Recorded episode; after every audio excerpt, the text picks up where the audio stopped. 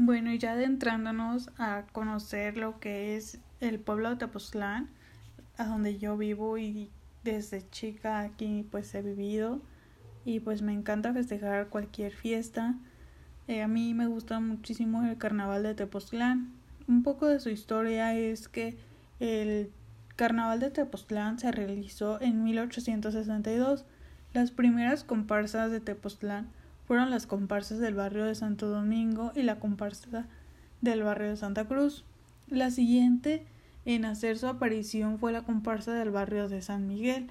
Posteriormente la comparsa del, del barrio de Santa Cruz desaparece y se, y se integra la comparsa de la Santísima Trinidad.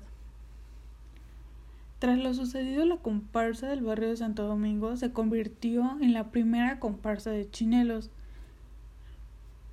en este mismo año, eh, cada comparsa tuvo un nombre como para identificar eh, pues a ellos mismos, porque como son diferentes barrios, les pusieron como un nombre de apoyo, aparte pues del nombre de su barrio. Por ejemplo, que apareció que Santo Domingo se llamaban Anáhuac. Eh, Unión y Paz fue del barrio de San Miguel y América Central del barrio de la Santísima. Eh, hoy en día el carnaval se festeja, pues ya entra mucho turista. En la historia decía que pues nada más eran los del pueblo porque entre ellos mismos pues lo iban armando, que las hacían las banderas, los disfraces.